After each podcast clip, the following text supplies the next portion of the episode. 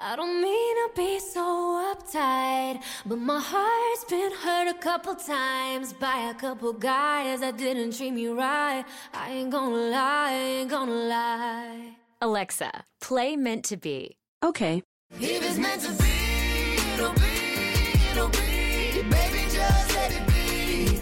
If it's meant to be, it'll be. With Amazon Music, a voice is all you need. Get access to over 50 million songs. Download the Amazon Music app today.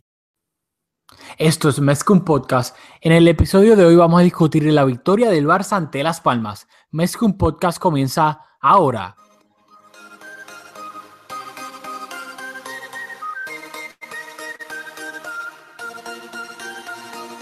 Kevin Roland, contigo empezó todo.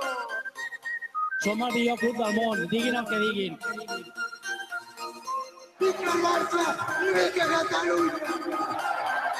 Apreteu-vos els cinc cinturons, que ens ho passarem bé.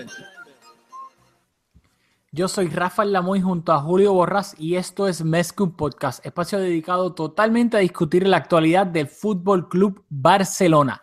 Dímelo, Julio. Dímelo, Rafa, partido atípico. ¿Qué nos cuentas sobre Par- eso? Partido raro, atípico. O sea, yo nunca pensé ver al Camp Nou completamente vacío para un partido oficial. En el Camp Nou caben 98 mil personas y si habían 10 en la, en la grada, yo creo que, que fueron muchos.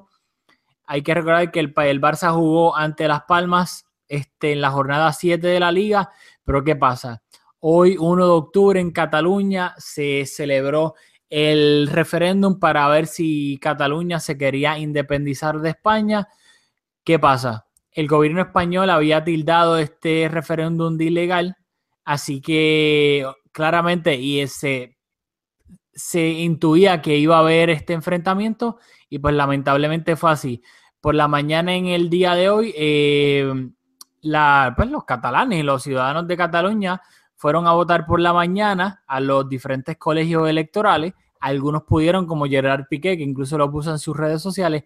Otros no pudieron votar porque la policía española entró a los colegios a la fuerza para llevarse la urna. Obviamente hubo enfrentamientos entre los ciudadanos y la policía española. También, pues lamentablemente hubo cientos de heridos en estos enfrentamientos. ¿Qué pasa? Luego el Barça quiso suspender este el partido ante Las Palmas debido a todo lo que estaba pasando pues en Cataluña. La liga dirigida por Javier Tebas no quiso y no transó y le dijo al Barcelona que si ellos unilateralmente suspendían el partido iban a perder tres puntos de dicho partido y además iban a perder unos tres puntos adicionales como, un, como castigo. Así que en total el Barça se exponía a perder seis puntos este, por ambas cosas. Eh, Bartomeu durante dijo que habló con los jugadores y con los técnicos.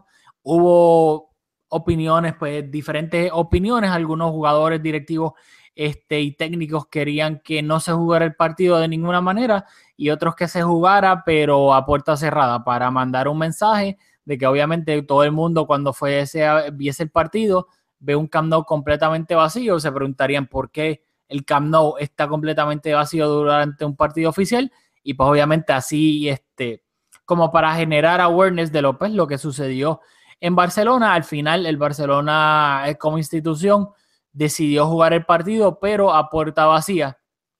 Y así fue que, pues, fue que se terminó jugando el partido y esas son las imágenes que se han visto a través de todo el mundo del Camp completamente vacío mientras se jugaba el partido de la jornada siguiente ante Las Palmas. Excelente exposición, te felicito. Eh, yo me voy a limitar a, a hacer eco de lo, de lo que tú muy bien expusiste. No, no siento que esta es la plataforma para discutir asuntos políticos, sin embargo, el Barça, aparte de lo deportivo, hay un componente político bien importante y vamos a ver cómo todo esto se termina manifestando y cómo estas cuestiones políticas inciden en lo deportivo. No, claro, obviamente siempre eh, hubo mucha controversia, este, especialmente entre culés, porque pues claramente Barcelona es más que un club. Iba a decir es más que un podcast. También. Tam- también, este, obviamente, pues, ¿qué significa ser que un club? Que pues en muchas instancias sociales y políticas, el Barcelona no ha tenido ese miedo de tomar posturas, especialmente pues teniendo en cuenta toda la historia de Cataluña y, y, pues entre Cataluña y España. Eh, así que, claro, hubo, ha habido y eh, opiniones este, divididas. Hay muchos culés que pensaban que el Barça no debía jugar este partido por lo acontecido. Había otros que sí están de acuerdo a cómo se, pues, se manejó la situación, de que esta fue la manera correcta, jugar para no perder seis puntos, pero a puertas vacías para eh, dar un mensaje de eso. Sergio Busquets, luego el partido y Gerard Piqué pensaron, este, hablaron ante la prensa. Busquets dijo que esa, en su opinión, esa era la mejor manera para hacerlo. Ernesto Valverde, entrenador del Barcelona, también habló y dijo que para él esa fue la mejor manera de hacerlo. Así que, pues claro, aquí cada cual opiniones, todo el mundo, todos tenemos opiniones, así que en ese aspecto cada cual pues tendrá su opinión y se la, se la respetamos. Luego ya, en cuanto al partido, el Barcelona salió de la siguiente manera ante Las Palmas. Marca André Ter Stegen en la portería, defensa de cuatro, Jordi Alba de lateral izquierdo, Javier Macherano y Gerard Piqué, parejas centrales, un Titi descansaba Sergi Roberto, lateral derecho, así se componía la defensa del Barcelona. Luego, depende de cómo lo quieras ver, si quieres ver un, medio campo de cuatro o un medio campo de tres, yo lo vi con medio campo de tres, así que así lo voy a mencionar. Paulinho, Busquets y Denis Suárez en el medio campo, Busquets de medio centro, Paulinho de interior derecho y Denis Suárez de interior derecho, y luego arriba el, pues el tridente asimétrico de nuevo, lo que es Alex Vidal ocupó el puesto de extremo derecho, Lionel Messi y Luis Suárez pues jugando en el medio. Eh, no sé si estás de acuerdo con cómo yo lo vi, de que fue un 4-3-3 asimétrico. estoy en total desacuerdo. Yo, vi un 4-4-2 bastante formado. Para mí, yo lo vi bastante claro, bastante evidente, con Alex Vidal jugando eh, por la banda derecha. Y tengo que decir que Alex Vidal, el partido, Alex Vidal salió, solo jugó la primera mitad. En este Valverde lo sacó del campo, ¿verdad? Como debió haberlo hecho al comienzo de la segunda mitad. Y no me equivoco, o sea, lo, digo sin miedo a equivocarme. La, primera mitad donde jugó Alex Vidal fue la participación más pobre que he visto en un jugador del Barça desde que soy fanático. Así de mala fue. Uf. Qué bueno, qué bueno. Estamos en desacuerdo de la formación, pero qué bueno que mencionas a Alex Vidal. Voy a mencionar rapidito el banco para entrar entonces a discutir el partido como tal. El banquillo del Barça fue Iván Rakitic, Andrés Iniesta, André Gómez, Nelson Semedo, Jasper Silesen, Gerard de Olofeo, que volvía de nuevo, este, no a jugar, sino a, pues, a formar parte de, de, por lo menos del, del banquillo, y Samuel Umtiti. Ok, vamos al juego. Yo estoy de acuerdo contigo, qué horrible es Alex Vidal. Yo estoy en récord diciendo de que claramente de lateral derecho no sirve, es un desastre, es horrible, es malísimo. De la única, de, lo menos malo que hacía es de extremo derecho. Pero hoy es que es, es, es, malísimo, es un desastre, no aporta nada, o sea, no se va de nadie, que es lo que debería ser un, extremo, encarar uno contra uno e irse. La toma de decisiones hace pases malísimos, hace, eh, cuando se la pasan pierde el balón, o sea, no aporta absolutamente nada. Cuando el equipo no está jugando bien, que es cuando tú necesitas que el jugador dé un paso hacia adelante y ya sea de un buen toque, de un buen pase, este, encare uno contra uno, no hace nada. Cuando Alex Vidal juega bien, entre comillas, es cuando todo el equipo está jugando bien y viene Messi y le da un pase en ventaja, un pase filtrado, que él solamente tiene que correr hacia él, pero cuando se le pide un poquito a Alex Vidal, es un desastre, es horrible, es malo. O sea, me frustraba cada vez que tocaba el balón, lo perdía. Ah, no sé, te cedo la palabra porque voy a empezar a hablar malo aquí, no quiero. No, malísimo. O sea, hemos visto a Son hemos visto a Chigrinsky, nosotros hemos visto cosas malas, pero no he visto nunca una participación tan pobre de un jugador del Barça. O sea, fue fatal. Y lo más que me molesta es que si en la parte técnica no te están saliendo las cosas, puedes compensar con la parte física. Como Macherano ha hecho una carrera en el Barça viviendo de eso, de la garra, de su actitud, de la parte física, de llegar, de, por lo menos estar presente, salir en el gol. Pero el Vidal ni ayudaba yo pienso que no, él no tuvo la posición de extremo, o sea, que tenía bastante responsabilidad defensiva y no, no llegaban a hacer esfuerzo, estaba caminando la cancha. O sea, fue un, fue un auténtico desastre. Y aplaudo a Valverde por haber visto lo que todo el mundo vio por televisión y, y haberlo sacado del campo. Y es que yo creo que eso es lo más que irrita, y qué bueno que lo mencionaste, es la dejadez. Esa falta de que, ay, pues, tras que estoy jugando mal, ni siquiera estoy jugando con ganas. Da un pase y lo da como que, como sin ganas, como que, eh, lo das desganado. O sea, si yo sé que es una palabra bien boricua, pero es, es, lo que me viene a la mente. O sea, Deulofeu, por más mal que esté jugando, o Luis Suárez, claro, Luis Suárez obviamente es un nivel superior, 4000 niveles superiores a los dos, pero alguien que están disputando la misma posición, Deulofeu y Alex Vidal, Deulofeu, el partido que tuvo hace poco, hace tres partidos atrás, que fue horrendo pero como, pero siempre jugaba, siempre corría, siempre metía el pie, no se cansaba, o sea, no se daba por vencido. Alex Vidal mentalmente, que yo creo que eso es lo que frustra a los técnicos, no tan solo a Luis Enrique, sino ahora también a Valverde, es ver un jugador que las cosas le están saliendo mal y está quitado del partido. No juega con ganas. Y tú dices, contramano, no te están saliendo las cosas, pero tampoco vas a jugar duro. Mira, salte del campo, o sea, te voy a sacar. Exacto. Antes quiero seguir discutiendo el partido, pero antes vamos para que tenga sentido todo lo que estamos hablando, vamos con el resultado y, y los goles. Bueno, el Barça ganó. No, es que Alex jugó tan mal que nos emocionamos. bueno, el Barça ganó 3-0 a Las Palmas. Los tres goles fueron en la segunda mitad. El primero fue en el minuto 49. Eh, gol de Sergio Busquets de, fue de una jugada a balón parado. Busquets la cabeció y así el Barça ganaba 1-0 a Las Palmas. Luego vino el segundo gol del Barça en el minuto 70, gol de Messi. Fue una jugada hermosa, esta asistencia de Denis Suárez.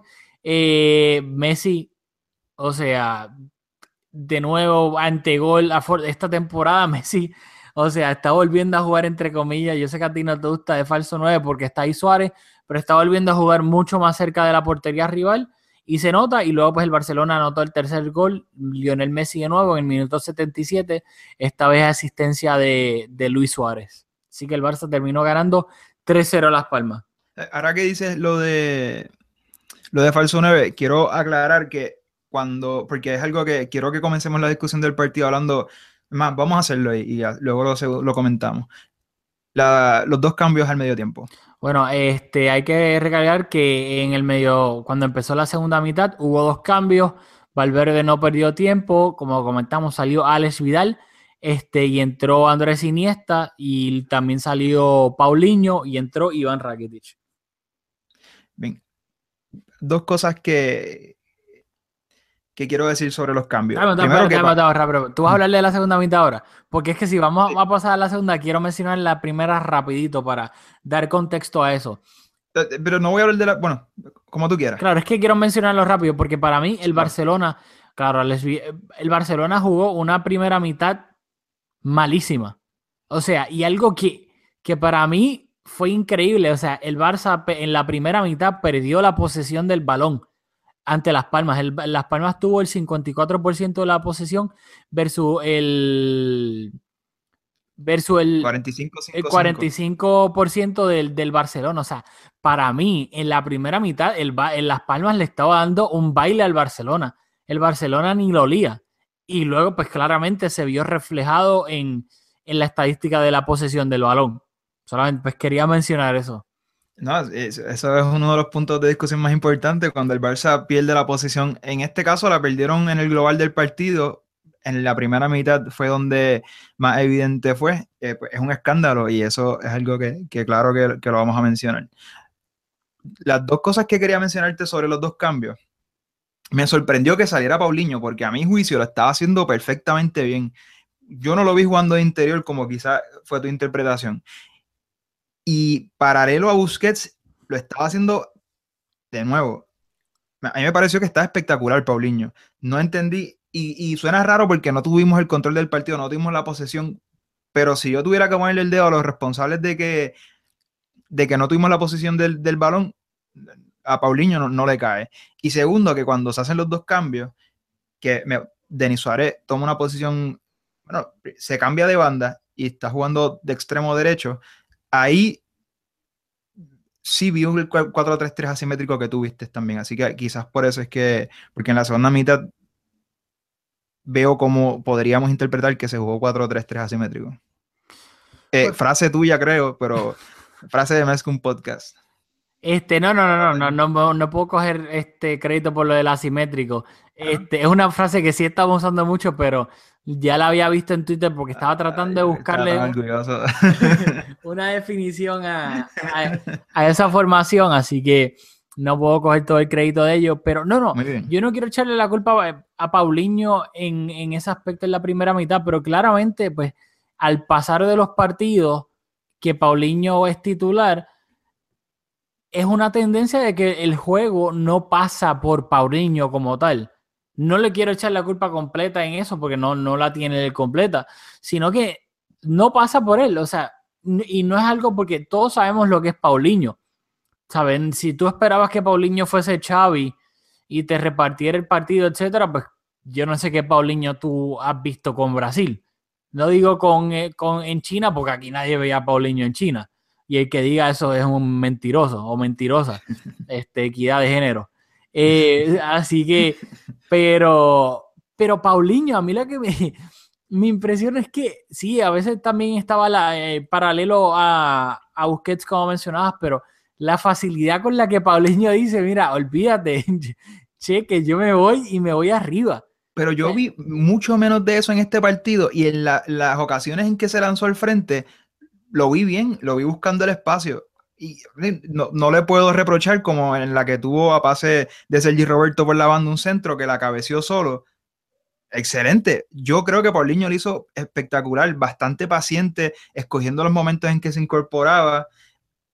Dado que jugamos 4-4-2, no vimos al Messi que hemos estado viendo usualmente como lo hizo bastante en, bastantes ocasiones con bastante regularidad en la segunda mitad, que subía a la mitad de la cancha a buscar el balón. Messi estaba jugando más adelantado, así que la responsabilidad caía sobre los mediocampistas y Denis Suárez, y ah, bueno, Alex Vidal no lo, no lo contamos porque no estuvo, hoy él no fue a jugar.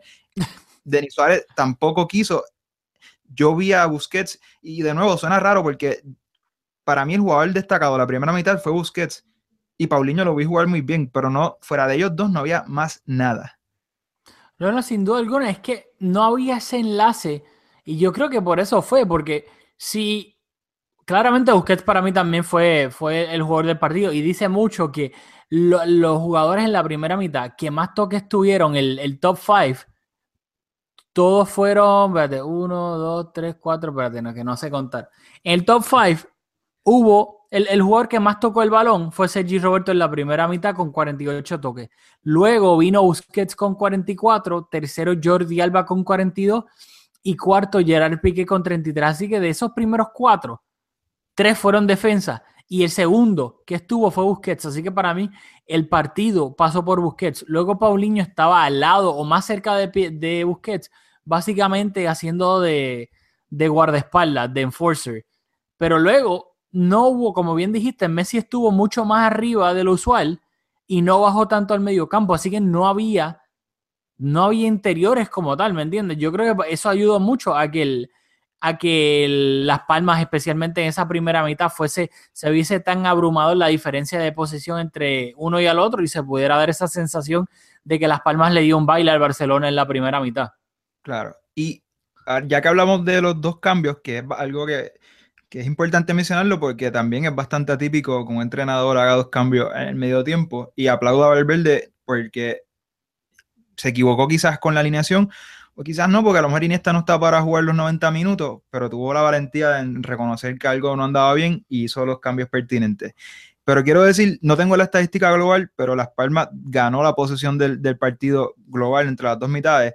Sin embargo, yo la tengo aquí, yo la tengo aquí, 52 a 48. 52 a 48. Es misleading porque el Barça ganó la segunda mitad de la posición 51 a 49, que tampoco fue el dominio al cual nos tiene acostumbrados, pero fue un partido de dos mitades. Perdimos la posición la primera mitad, la ganamos la segunda. Así que tampoco fue como que Las Palmas tuvo eh, la posición todo el juego. Y eso es importante decirlo, que cuando tú miras la posesión al final del partido, puede ser que no, no, no hayas visto eso.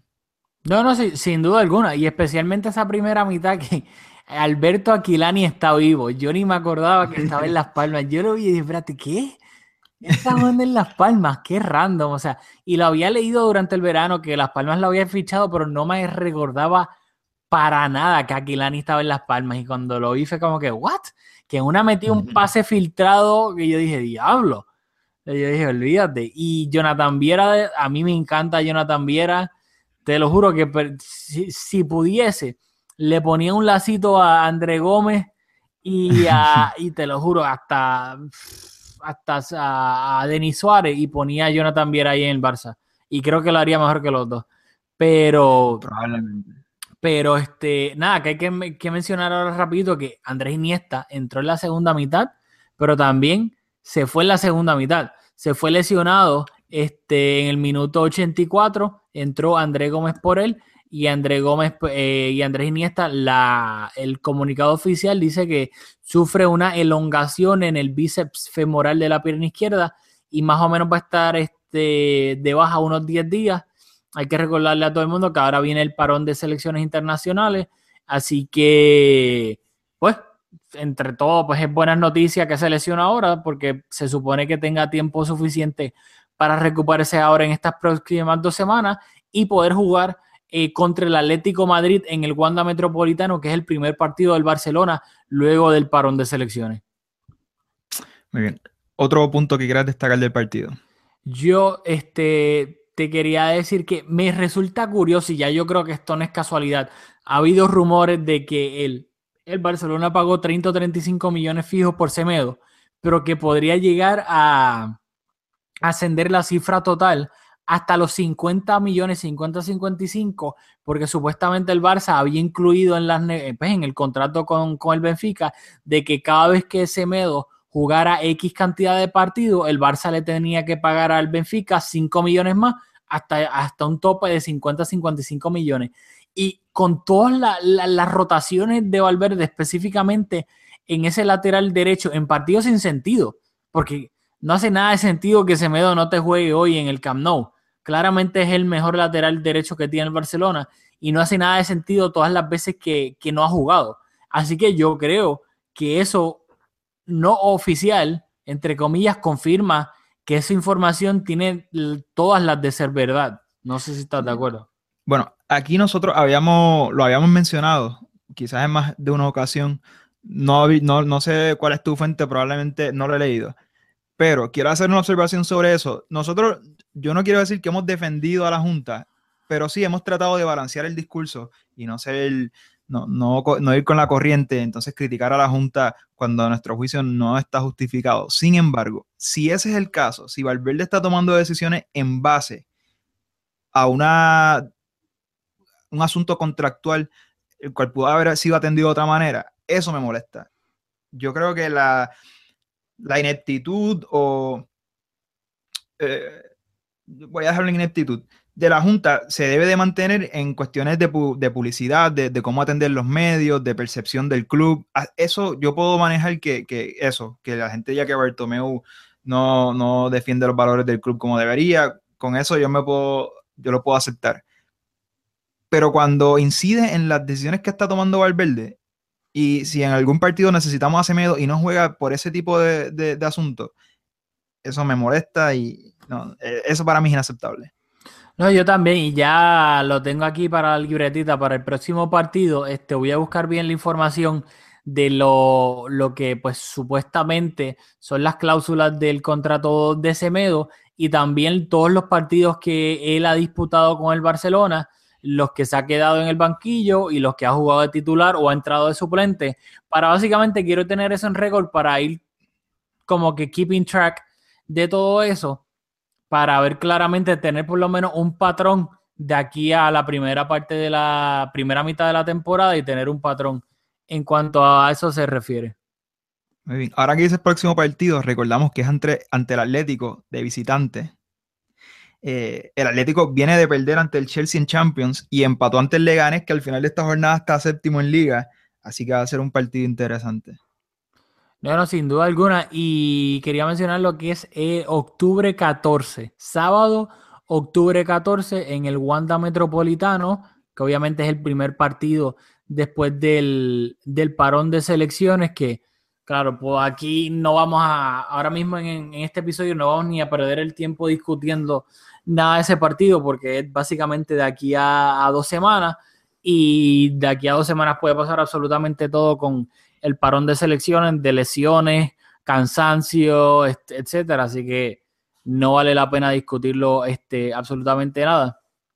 Pero solamente, pues, lo único que quiero hablar de este partido es que, pues, obviamente va a ser el primer partido oficial entre el Atlético y el Barcelona en el nuevo estadio del Atlético. Así que va a ser interesante ver cómo, ¿sabes? No es lo mismo jugar en, en el viejo este, Vicente Calderón con todo lo que conllevaba eso, con un estadio, pues, obviamente mucho más moderno, nuevo, entre comillas. O sea, lo remodelaron casi completo, pero pues técnicamente no es nuevo nuevo, sino que remodelaron lo que había ahí, casi completo, pero pues no es nuevo.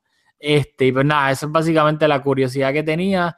Hay que recordar que pues obviamente ahora son la, los parones de selecciones y especialmente los sudamericanos es la, la última, los últimos dos partidos antes de, de entrar en los playoffs de repechaje para clasificar al Mundial de Rusia 2008, así que claramente los dos partidos que van a jugar todas la, la, las selecciones de Sudamérica, con excepción de Brasil, que ya está clasificada al Mundial, y las y la otras selecciones que, esté, que ya están eliminadas, como Venezuela y Bolivia, y si no me equivoco, Paraguay, pero el resto, Colombia, Argentina, Perú, Uruguay, Chile, todavía todas están con, con opciones de clasificar al Mundial, así que esos dos partidos van a ser a muerte física y mentalmente. Así que hay que tener en cuenta eso antes de a ver cómo llegan todos los jugadores, también del Atlético, porque el Atlético también tiene pues, jugadores sudamericanos, a ver cómo llegan a ese partido después del parón de FIFA. Muy bien. ¿Algo más que queramos comentar de este partido? Yo, honestamente, ah, bueno, claro. Hay que recordarles al público cómo está la tabla de posiciones. Ah, antes, antes, de la tabla, antes de la tabla, Macherano. ¿Qué pasó con Macherano? ¿Cómo que qué pasó con Macherano? Macherano, el, el, en la primera mitad, eh, minuto 43, tiro al poste, Macherano completamente dormido dentro del área. Un jugador hace un desmarque, hace una carrera hacia gol, recibe un pase, la bola da en el poste y Macherano completamente despistado. En una acción previa a esa, la pierde, el pase lo compromete un poco, la pierde, se cae y no termina en nada, pero igual eh, Macherano se lleva su, su, mención también. No, no, qué bueno, porque en verdad se me había olvidado por completo, pero me acordé del. De, especialmente me acordaba de la que había perdido la posición, que simplemente le robaron el balón y por obra y misericordia del dios del fútbol no terminó en gol. Pero la de la que dio en el palo, sí, fue. El, el jugador llegó por su. remató frente a él y él ni se dio cuenta. O él sea, se enteró cuando la bola dio en el, en el poste. Exactamente, y, es que, y eso es lo que nosotros siempre criticamos de Macherano, que Macherano, por obra y gracia y misericordia del Señor, la mayoría de sus errores, por lo que, por la razón que sea, no terminan en gol. Así que la gente no solo, mira, hasta yo, que soy de los más críticos de Macherano, ni me, se me olvidó por completo. Pero como no termina en gol, no van a aparecer en los highlights. El año pasado, yo creo que fue el año que por, ¿sabe? por desgracia el Barcelona, no es que yo quiero que nos metan gol, pero en cuanto a eso se refiere, el año pasado fue cuando muchos de sus errores sí terminaron en gol. Y entonces ahí fue que todo el mundo dijo, miércoles, Macherano está ya fuera de su prime. Pero Macherano no lleva haciendo cagadas y errores hace años y años. Lo que pasa es que por suerte que tiene él, la mayoría no terminan en gol. Así que la gente se olvida y no los critica. Pero... Sí, un saludito a Jorge Orgis. Exactamente. Eh, bueno, pues ya, para terminar este episodio del podcast, vamos a recordar la tabla de posiciones de la, de la primera división del fútbol español. El Barcelona está en la primera posición con 21 puntos. El Sevilla está en segundo lugar con 16 puntos. El Valencia está en tercer lugar con 15 puntos. Y el Atlético de Madrid en cuarto lugar eh, con 15 puntos. Así terminando este, las posiciones de Champions. Así que ahora mismo los clasificados a la Champions League en la Liga Española son el Barcelona, el Sevilla, el Valencia y el Atlético de Madrid. Esos son los equipos de Champions en la Liga Española ahora mismo. Hablando de la tabla, quiero mencionar que el Barça ha anotado 23 goles y ha encajado 2. eh, siendo el más goleador y el, menos, el que menos goles ha encajado.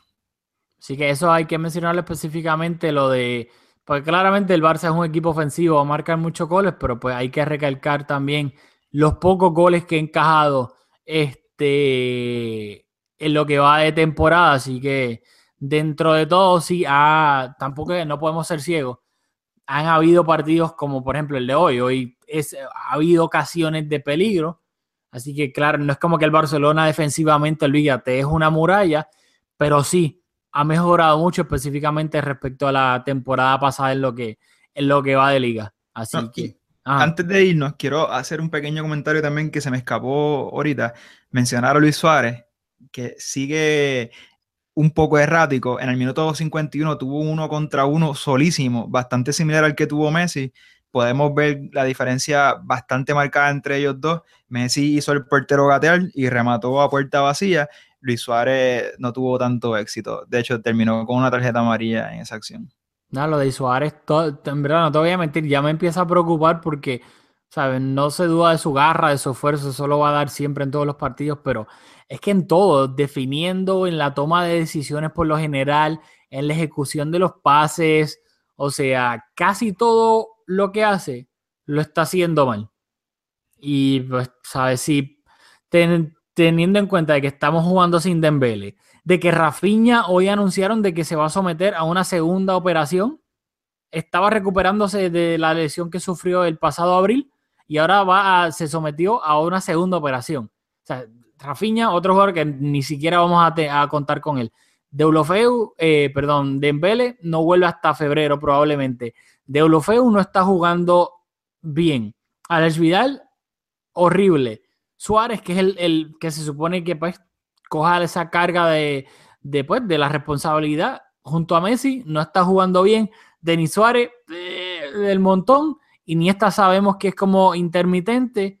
Así que yo creo que, que, el Barcelona haya ganado todos los partidos que va de, de, de, la competencia oficial, dos de Champions y siete de Liga, teniendo en cuenta el bajo nivel de, la ofensiva como tal, ¿me entiendes? Creo que de aplaudir.